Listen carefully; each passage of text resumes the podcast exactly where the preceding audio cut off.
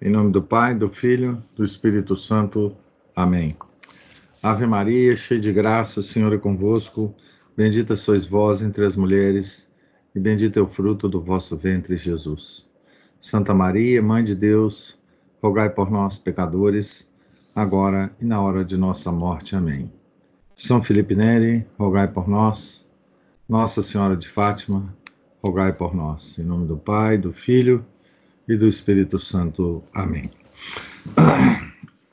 Então, continuando a leitura aqui da biografia de Santa Teresinha do Menino Jesus, do Henri Guion, nós estamos aqui no, no início do capítulo Sorrisos do Céu. Vamos iniciar esse capítulo hoje. Mas eu queria ler os últimos dois parágrafos é, que nós lemos ontem para marcar bem a, o, o, caráter né, da santidade de Santa Teresinha. Eu acho esses dois parágrafos chave para o entendimento de quem foi e qual é o tipo de santidade né,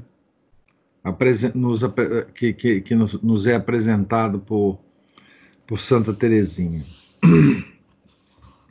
Diz aqui então o Henri Assim foi Teresa, assim permaneceu. Aos quatro anos, escolhia tudo, tanto o mal como o bem. Na expressão da sua vitalidade natural. Na idade da razão, teria escolhido todo o mal se o meio em que se criou e a graça divina não se tivessem oposto. Corrigida pela educação, pela oração e pela infusão do Espírito Santo, optou pelo bem, por todo o bem, pelo soberano bem, pelo absoluto na sua plenitude mas os meios que usará para abraçá-lo, meios de uma desconcertante humildade, não devem toldar-nos a visão, nem impedir-nos de observar a ambição que domina o seu caráter. Teresa irá decalcar a sua própria vontade, traço a traço, sobre a vontade de Deus. Este é o drama da sua vida e o milagre do seu destino. Se subestimássemos um ou outro, o drama ou o milagre, se reduzíssemos indevidamente a parte terrena ou a parte celeste que nela se opuseram num combate sem tréguas, banalizaríamos o seu caso e amesquinharíamos a sua figura. É preciso reiterar incansavelmente que não temos diante dos olhos uma humilde e terna mocinha.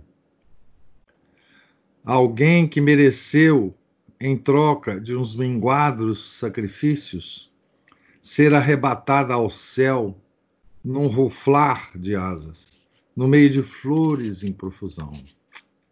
Pelo contrário, estamos diante de uma criatura de paixão e vontade férreas, submetida, como todos nós, à soberba da vida, e que o eterno amor, sem amortecer-lhe as capacidades, soube domar e encaminhar para os fins, para os fins por ele almejados. Então, é, eu acho que esse é, é, essa aqui é, é a chave né, é, do entendimento de quem foi Santa Teresinha. E por isso, de novo, né, repetindo, eu acho que ela é um exemplo de santidade, para todos nós, miseráveis pecadores. Não é? porque ah, ela é diferente da, das outras santas que a gente vê por aí, né? Que, que já foram desde a infância, é, presenteadas com graças, muitas graças, e, e, e muitos êxtases. É, não, não.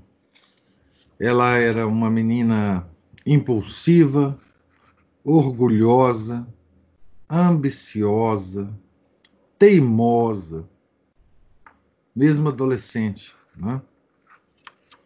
e, e conseguiu vencer esse temperamento, essa vitalidade né? natural. Né? Conseguiu vencer a soberba da vida, que é uma expressão teológica, né? Vem lá do Evangelho de São João. Uma das três concupiscências, né? Tá certo? Então vamos agora ao, ao capítulo intitulado Sorrisos do Céu. A morte da mãe. Maria tinha presenteado as irmãs Celina e Teresa com terços de um tipo especial usado pelas alunas internas do convento da Visitação de Man, Mans para contarem os seus atos de virtude. Cada vez que alguém se privava voluntariamente de um prazer, socorria um pobre ou reprimia um movimento de ira, puxava uma das contas, que permanecia separada das outras e assim ia aumentando pouco a pouco a cadeia dos sacrifícios que fazia. Nós estamos precisando de um terço desse, né? Uma prática ascética desse tipo, semelhante a um jogo, mas tingida de heroísmo, é normalmente bem acolhida nessas idades, sobretudo se se faz acompanhar, como nesse caso, de emulação. Tá aí uma ideia para as mães, né? Fazer esse terço aí para os filhos. Um joguinho, né?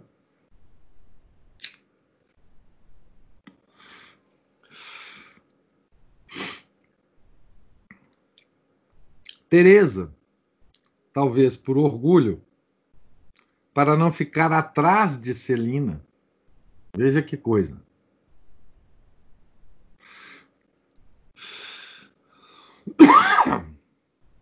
Ela estava disputando com a Celina, né?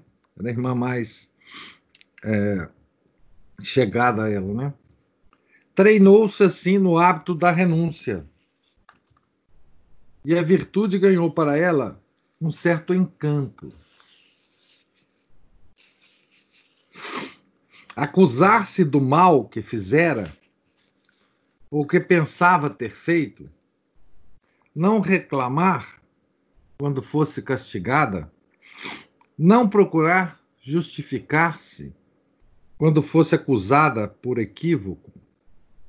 Eis até que grau de delicadeza soube chegar o seu ascetismo. Era algo. Era algo.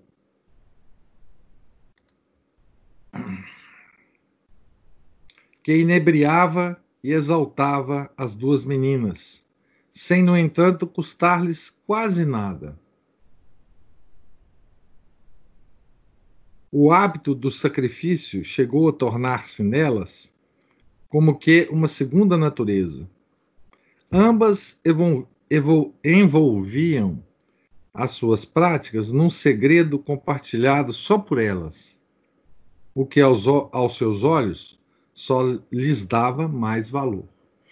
Deixa eu ver o que que colocar aqui um um link, a Isabela colocou um link aqui que deve ser do terço. Será que existe o terço para comprar?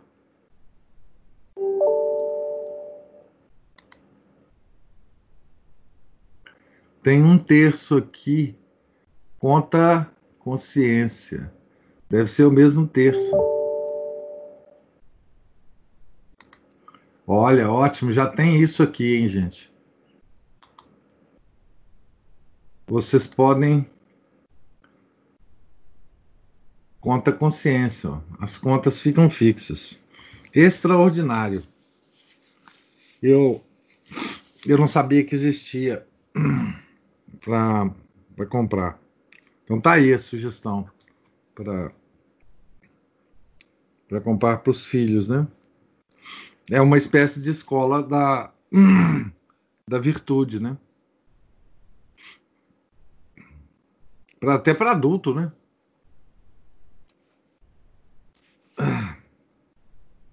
Certo domingo, Teresa volta de um passeio com um belíssimo buquê de, de flores campestres.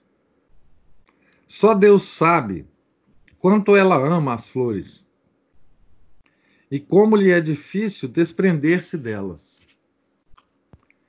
E não é que a mãe, inconsciente da dor que vai causar-lhe, lhe pede o buquê para o altar de Nossa Senhora? Não se pode recusar nada à Santíssima Virgem. E não se pode recusar nada a uma mãe. Teresa consente, desprende-se, mas a contragosto, com a morte no coração. Soube, porém, esconder tanto, com tanto cuidado, a sua revolta e os seus prantos, que somente a sua irmã Celina pôde adivinhá-los. Apesar da sua sensibilidade excessiva, chegará o dia em que Teresa não mais chorará. A senhora Martin, poucos meses após a morte da sua irmã, Madre Maria Dositeia, educadora das filhas mais velhas em Mans, sentiu de repente exacerbar-se um mal que trazia escondido havia 16 anos. Um tumor no seio que periodicamente lhe arrancava gritos de dor. Desta vez, teve de confessá-lo e ceder. Infelizmente, porém, tinha adiado demais a cirurgia e esta somente aceleraria o inevitável desfecho. Chegada ao limite das suas forças, resignou-se a abandonar o trabalho e passou a viver dos rendimentos. Deus não lhe daria a graça de ver crescer as filhas mais novas? A certa altura, veio-lhe veio a ideia de recorrer a Nossa Senhora em Lourdes e no meio de um calor opressivo, em junho de 1873, juntou-se aos peregrinos de Anger.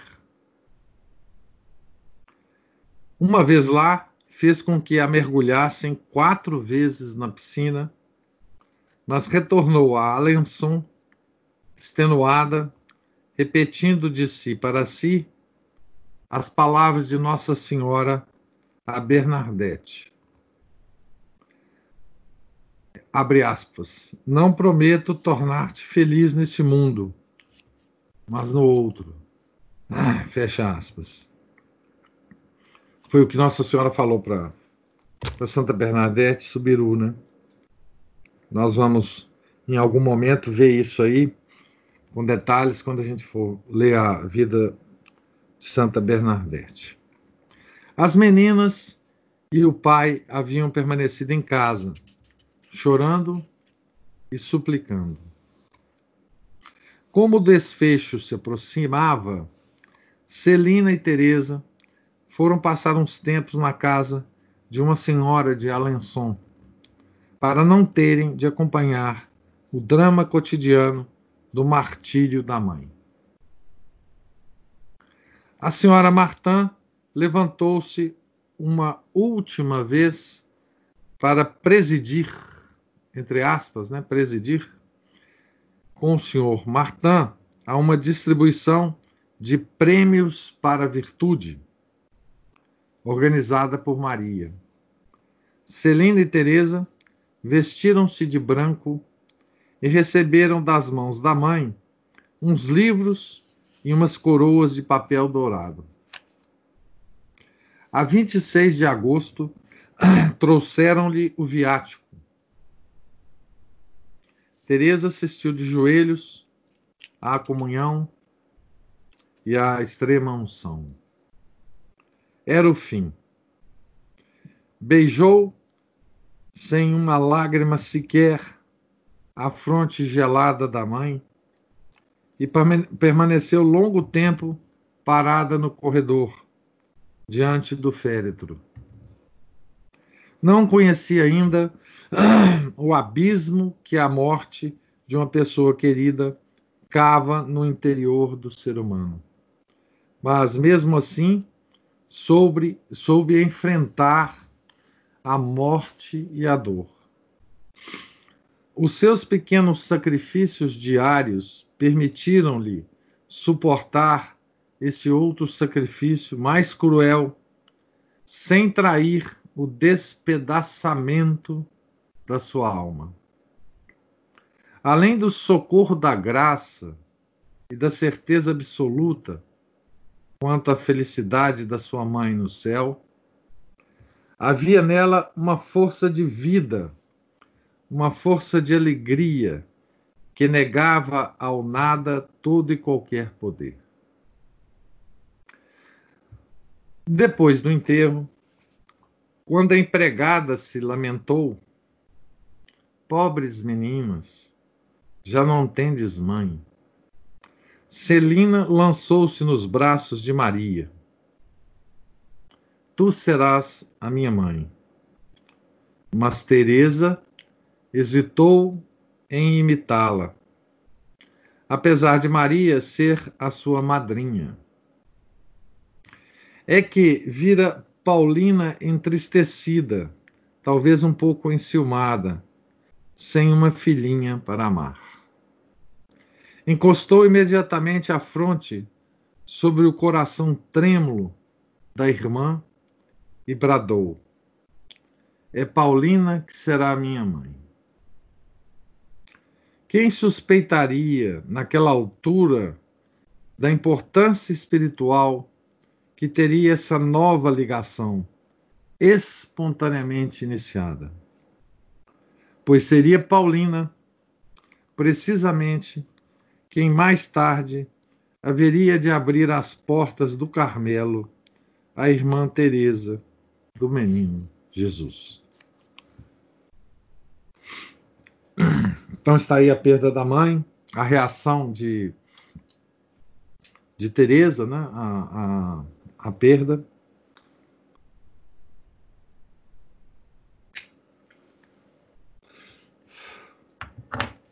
Uma certa demonstração de coragem, né?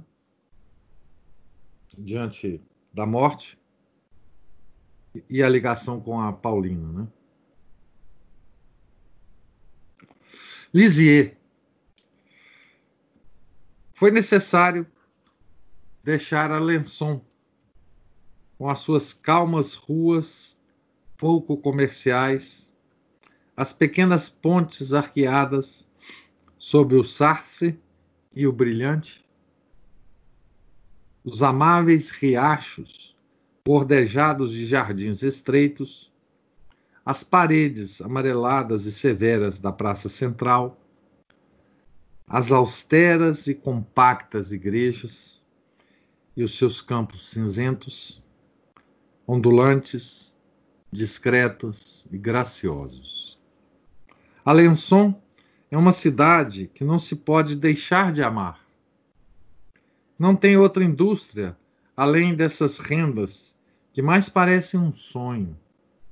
E mesmo enquanto alimenta os seus filhos, é uma cidade que sonha e reza, e que ajuda a sonhar e a rezar. Ah, Muitas cidades mineiras, né, pod, poderiam ser descritas assim como Lisieux, né? Cidades que sonham e rezam e que ajudam a sonhar e a rezar. Muitas cidades mineiras.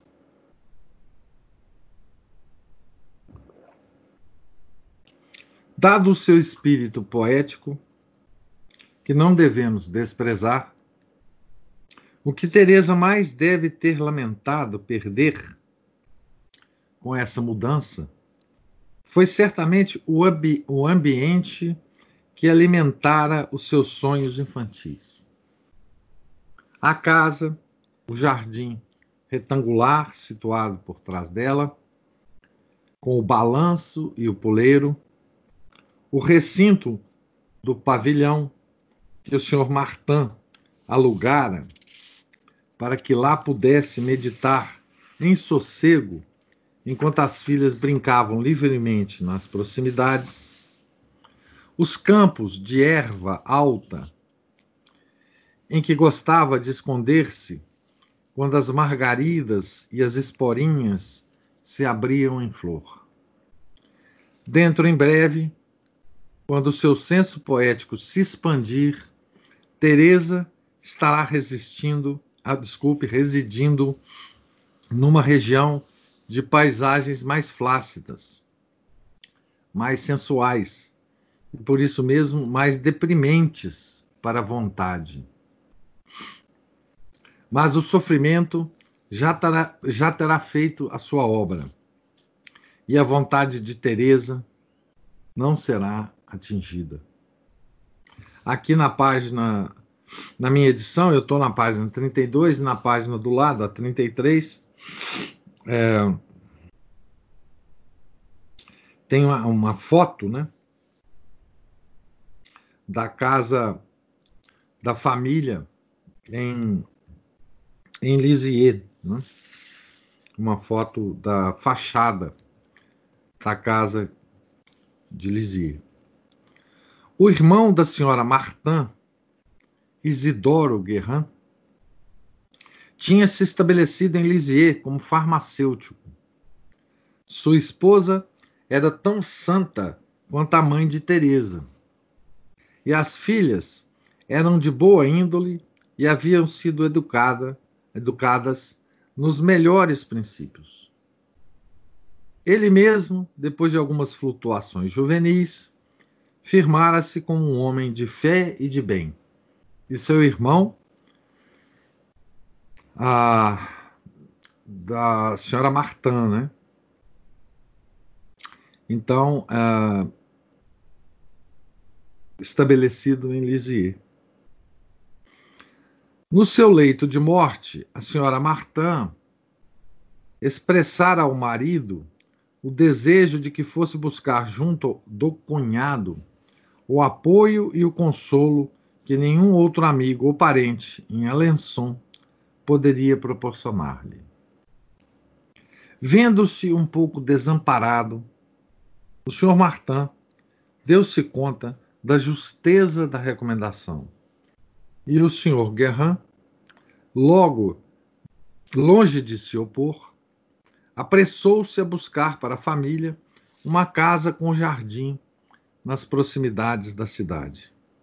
As meninas para lá se mudaram ainda antes do fim do verão, e o pai foi morar com elas em novembro.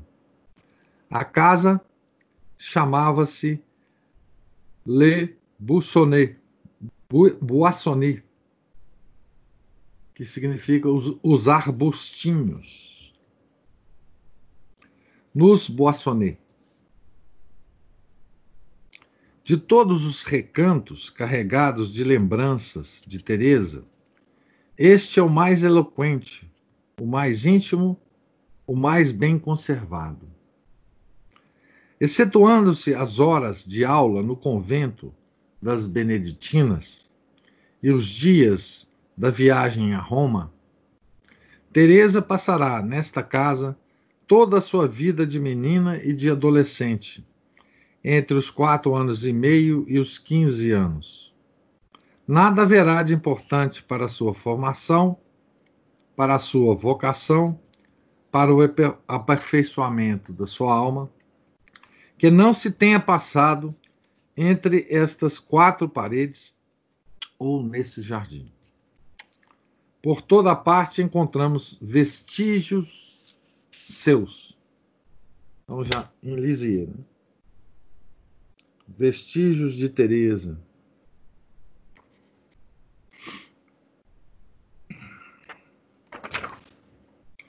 Recolhamo-nos sem esforço e prescindindo das imagens pias acrescentadas à casa. Deixamos para trás.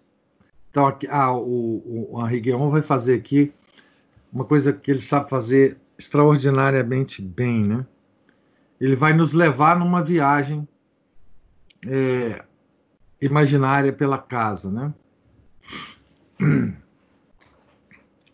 Deixamos para trás a estrada de Trouville, hoje transformada numa rua comercial opulenta. Por entre vergéis, casinhas, terraços, subimos uma vereda sinuosa e sombreada. Uma porta talhada na parede, alguns degraus de pedra, uma grade modesta é aqui. Um gramado inglês, canteiros ovais de flores, um curvo caminho arenoso conduzem em leve aclive a suave fachada de um chalé burguês, vermelho e branco, que ostenta, acima do pavimento superior, um belvedere de madeira entre as duas águas furtadas. Vocês acompanharem vendo a foto, fica melhor. Envolve-a numa dupla massa vegetal digna dessa região em que reinam as árvores. O terreno de trás, em parte jardim, em parte horta e pomar, ostenta um conjunto de tuias evônimos, louros, abetos, cerejeiras, groseleiras e espessos revestimentos de eras em torno de um relvado fresco e de canteiros de ervilhas de cheiro. O fundo sugere corredores secretos, divertidos em esconderijos sobre a proteção da folhagem. Eu já estou até sentindo o cheirinho é, da, do, desses campos aqui que ele está descrevendo. Diante da lavanderia, reconstituiu-se reconstituiu um daqueles presépios minúsculos que Teresa gostava de compor com pedaços de madeira, palha, conchas e seixos. Para esse pequeno recanto, levava ela flores, avencas e samambaias, e chamava-o o meu jardim. Começamos já a vislumbrá-la, a sentir-lhe a presença, e acompanhados por ela, entramos na casa. Ele está fazendo uma visita imaginária aqui na casa, acompanhado por Santa Terezinha, né?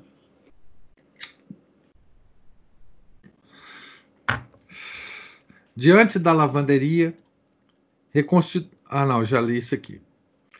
Desculpem. Logo notamos que a residência é mais sombria que a de Alençon. O cômodo de entrada, que já foi cozinha, é essa aí, essa casa mesmo. Né? É. A Isabela está colocando as fotos aí. Da casa. Que a gente está entrando aqui, né, com o Henri né? Tá certo?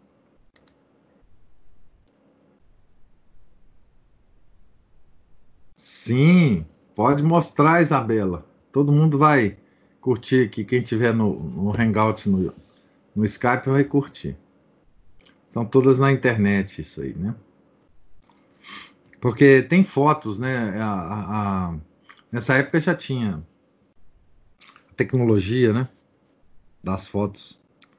E muitas outras, né? Final do século XIX é muita.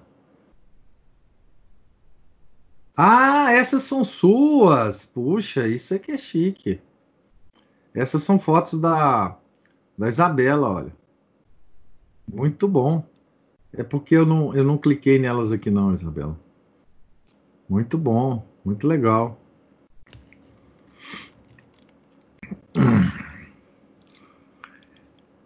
Então, logo notamos que a residência é mais sombria que a de Alençon. O cômodo de entrada, que já foi cozinha, só guarda das peças originais a lareira de tijolos vermelhos, onde as crianças punham os sapatos na véspera do Natal. Bom, aqui ele está descrevendo a casa em 1933. Isabela foi lá recentemente, né? Eu não sei, então, se está exatamente como ele está descrevendo aqui. Né? Então, o cômodo de entrada, que já foi cozinha, só guarda das peças originais a lareira de tijolos vermelhos, onde as crianças punham os sapatos na véspera de Natal. À direita, o olhar mergulha no passado. A sala de jantar, com seus velhos móveis, conserva todas as recordações. A mobília, a bem dizer, não é original. É do tipo previsível, exigido pelo gosto da época.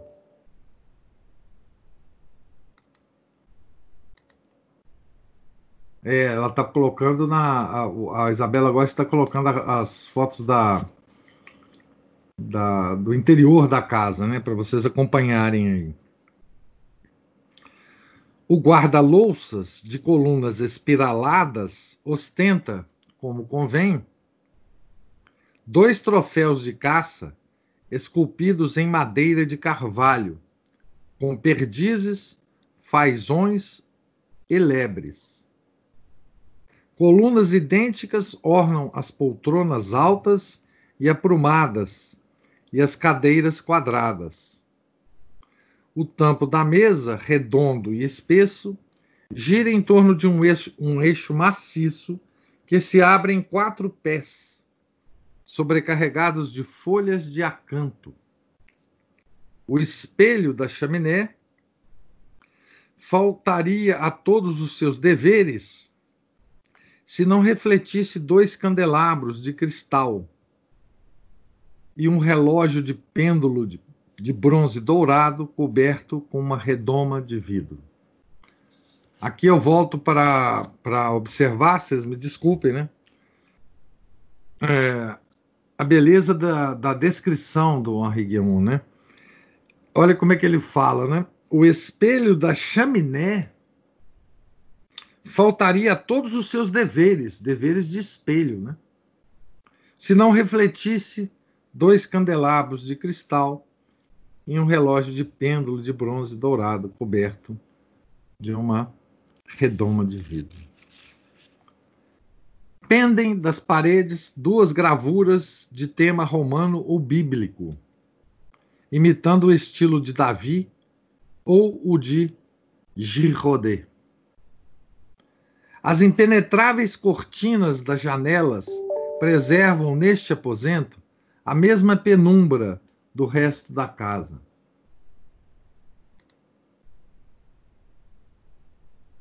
Pois é, e a Aline está falando, né? Da, das fotos da Isabela. Não sei se é da Isabela as fotos, né? Preciso saber se é da Isabela ou do maridão, né? Pra gente. Mas deve ser da Isabela. Eu acredito mais na Isabela do que no maridão dela, viu?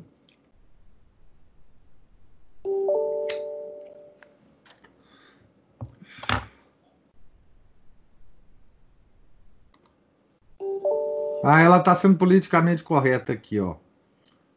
São nossas. Nossas, eu acho que é sua, viu? São, são de dezembro de 1917. No, na lua de mel da Isabela.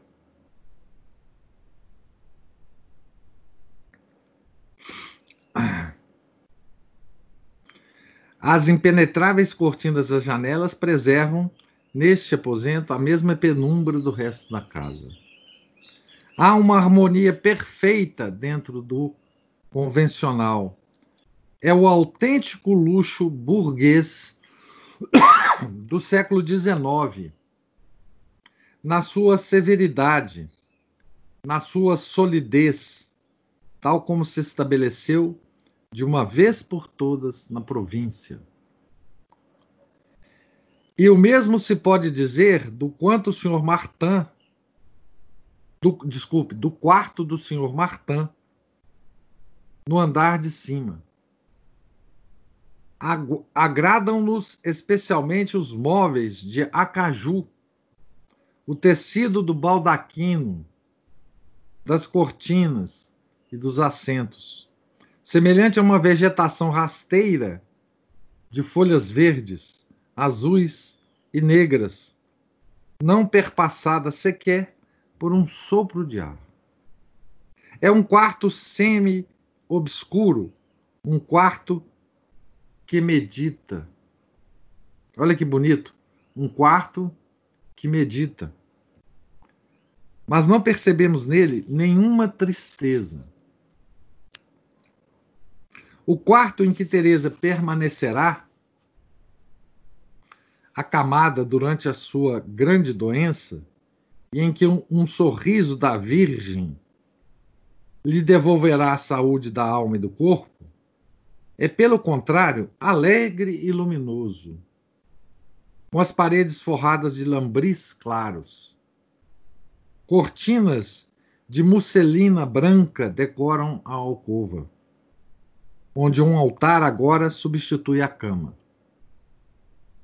Este foi, durante algum tempo, o quarto das irmãs mais velhas, enquanto Teresa ocupava com Celina o aposento situado na parte posterior da casa, no nível do jardim, em que hoje se vendem imagens e medalhas suas.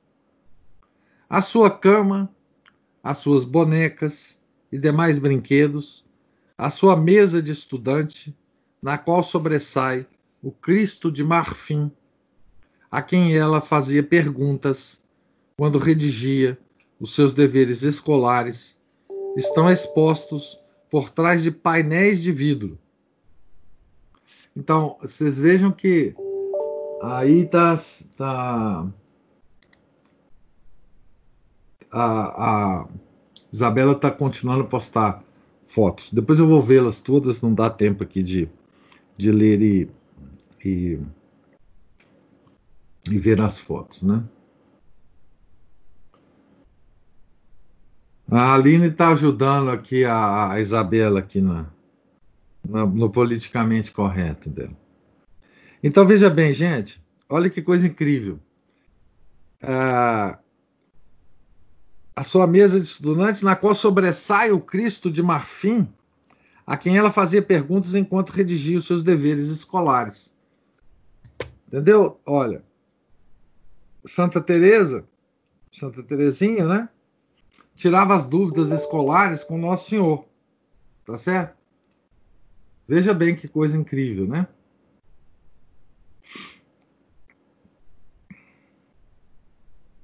Podemos ver sua corda de pular, o barco a velas, o fogão de brinquedo, o tabuleiro de xadrez, a gaiola do seu pássaro favorito. Não é inútil lembrar que Teresa foi uma garota como as outras e que a sua alma se alimentou também de ninharias. Então, olha, por isso que eu falo que a, a Santa Teresinha é uma santa que a gente pode imitar, né? tinha uma gaiola, um pássaro favorito, tinha uma corda de pular, né? tinha um tabuleiro de xadrez, um fogãozinho para brincar, enfim, uma coisa absolutamente normal, né? Apenas alguns privilegiados poderão visitar o Belvedere, que servia de sala de estudo e de oração para o Sr. Martin. Ninguém vi, vinha perturbá-lo ali, a não ser para prestar contas das obrigações diárias. Aquela sala era como um mirante fechado, por vidros brancos e azuis, aonde o pai se retirava para receber os conselhos do Espírito de Deus. Era o seu grande São Bernardo, na falta de outro.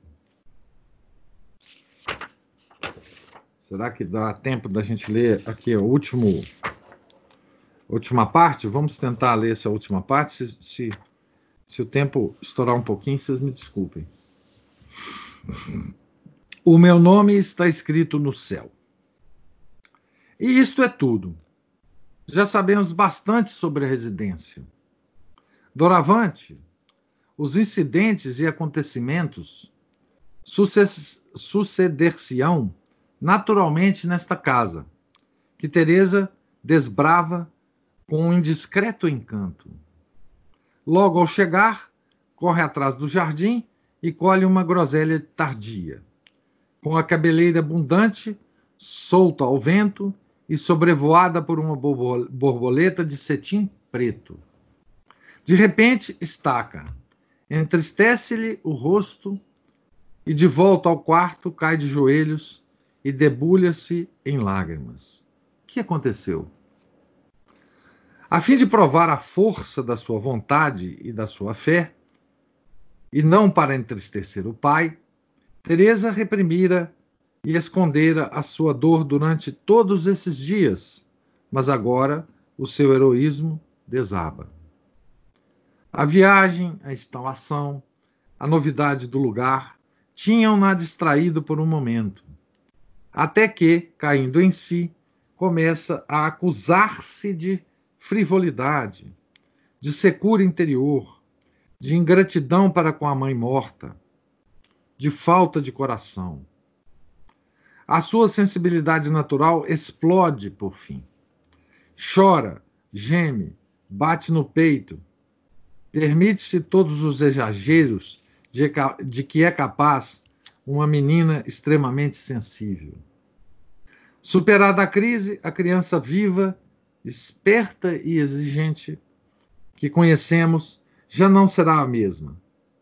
Passará a mostrar-se doce, tímida, medrosa, amiga da sombra e do silêncio. Não será necessário que se ocupem dela. Já não conseguirá suportar a companhia de estranhos. Bastará um olhar de reprovação para que se derreta em lágrimas. Este foi o primeiro benefício de Lisieux. São as duas irmãs mais velhas que cuidam da casa. É a vez de Leônia e Celina fazerem os seus estudos em regime de semi-internato no convento das Beneditinas o que, o que se traduz para Teresa numa menor frequência de jogos e brincadeiras. Ao mesmo tempo, Paulina, sua mãezinha, passa a ensinar-lhe o beabá. Entretanto, o senhor Martin envelheceu bastante. Cabelos e barba tornaram-se-lhe brancos. Livre de ocupações, dedica-se apenas às filhas, às obras de caridade e à sua alma.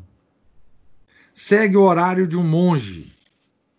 Missa de manhã na catedral, trabalho no jardim, leitura, terço, almoço. De tarde, visita o Santíssimo Sacramento, a Nossa Senhora, a São Tiago, a Capela do Carmelo e a Saint-Desir. Frequentemente, em companhia da filha mais nova. Passeio ao longo do riacho de Tux. Visita ao Sr. Guerrin. Regresso. Jantar. Orações da noite em família. E a vida da menina está dividida do mesmo modo entre as lições. O primeiro sermão que Teresa pôde entender mostrou-lhe um Deus torturado,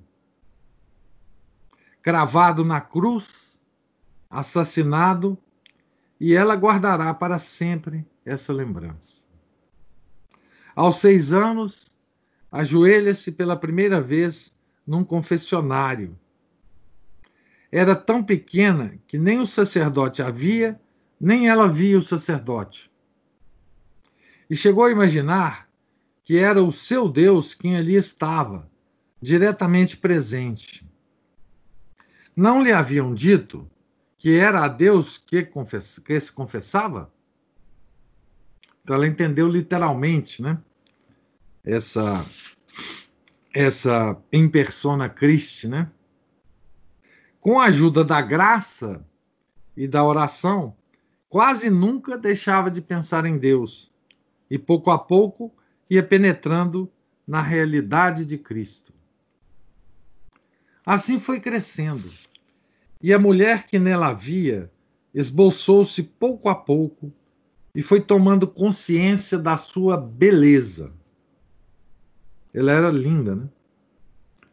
Nas tardes do domingo, em casa do Sr. Guerrin, via-se acumulada de atenções, mimos e talvez adulações, sem maiores consequências ao que parecia. Não era dela o retrato da mãe? Desculpe, não era ela o retrato da mãe? E os seus olhos de céu, os seus brincos dourados, o seu sorriso, não lhe haviam já granjeado um verdadeiro sucesso na curta estadia que fizera em Trouville? Não tinha lá chegado a pará-la na rua para poderem admirá-la? Com tudo isso, não seria de admirar se a sua coquetice inata se reavivasse. Mas o seu amor próprio e o seu orgulho já, já se dirigiam para metas mais altas, para um outro mundo. Certa noite, voltava com o pai da casa do Sr. Guerrão. O doce e profundo azul de um céu sem luar estendia-se como a cobertura de um berço por cima das suas cabeças. Teresa mergulhou nele os olhos, inebriando-se da glória das constelações e do mistério dos espaços. E de repente distinguiu no meio do enxame de estrelas, um grupo de pérolas de ouro. Essa expressão está entre aspas, né? Um grupo de pérolas de ouro. Com a forma de um T.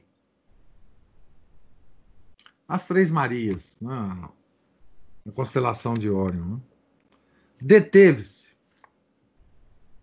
A primeira letra do seu nome. T de Teresa, né? Que presságio. E que delícia.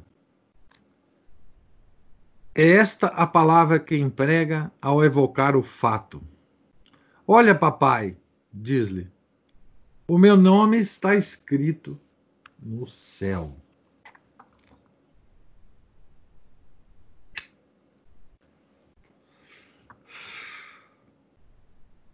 É realmente um presságio, né? Olha, papai, o meu nome está escrito no céu.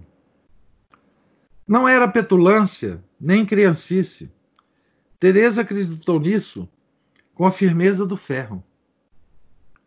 A honra que o céu lhe fazia não lhe pareceu desproporcionada à sua pequena pessoa. Aliás, certamente não era desproporcionada a ambição espiritual do seu amor. Nada mais querendo saber das vãs coisas da terra, pediu ao pai que a levasse nos braços para casa. Chegou de volta aos Boassonê com a cabeça perdida entre os astros, santificada, beatificada, canonizada por ela mesma. Isto é, dando-se já por satisfeita com a, certeza de vir a sê-lo algum dia. Seu pai, aceitando a fantasia, não pensou sequer por um minuto em chamá-la à humildade. O pressentimento da criança confirmava com grande exatidão os sentimentos que ele mesmo nutria. Isso é que é, a, a gente fala da, da criação né, de Deus. Né? É, alguém estava lembrando outro dia que São Boaventura dizia, disse que Deus criou dois, é, escreveu dois livros, né? o livro da criação e as, as Sagradas Escrituras. Então aqui a gente vê uma menina, né, que não estava envenenada pelas concepções modernas do universo, que conseguia distinguir clara, clarissimamente, né, uh, o Criador nas coisas criadas, né? Olhava para o céu e via Deus, né?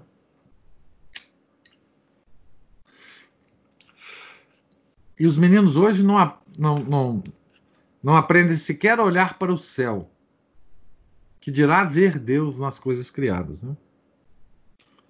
E que é o que a gente precisa ensinar às nossas crianças, né?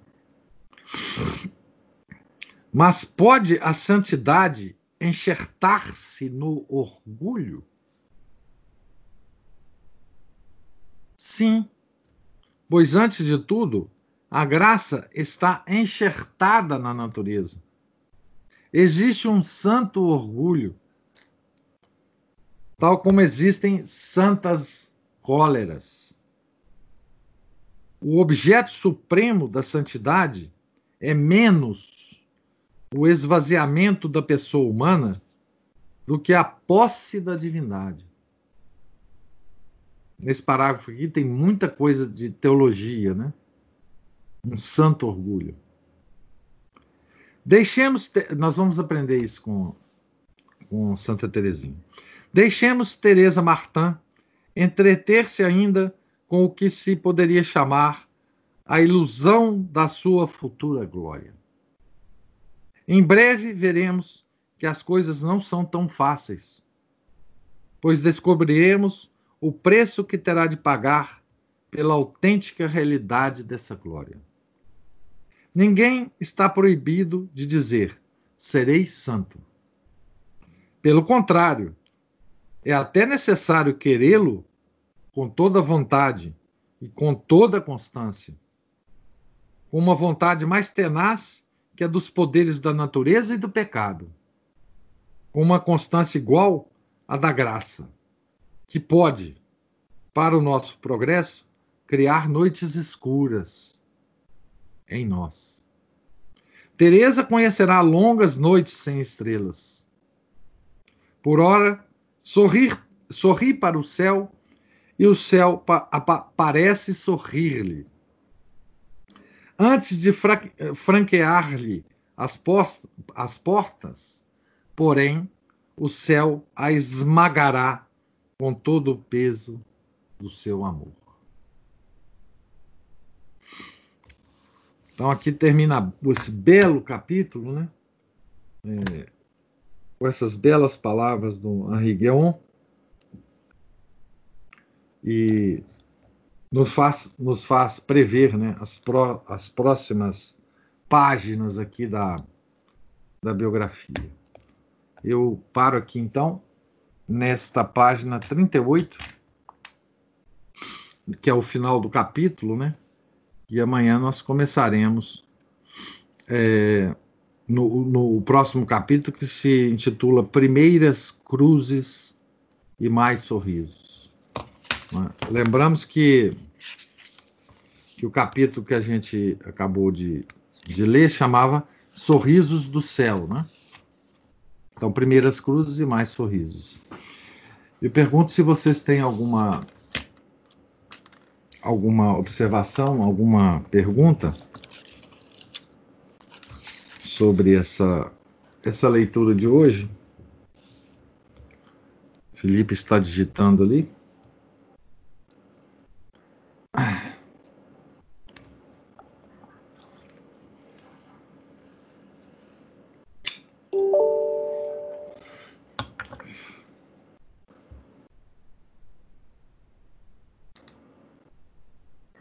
Ah, 1917 é que ela pôs? Ah, não, tá certo. Ele tá brincando aqui com a, com a Isabela.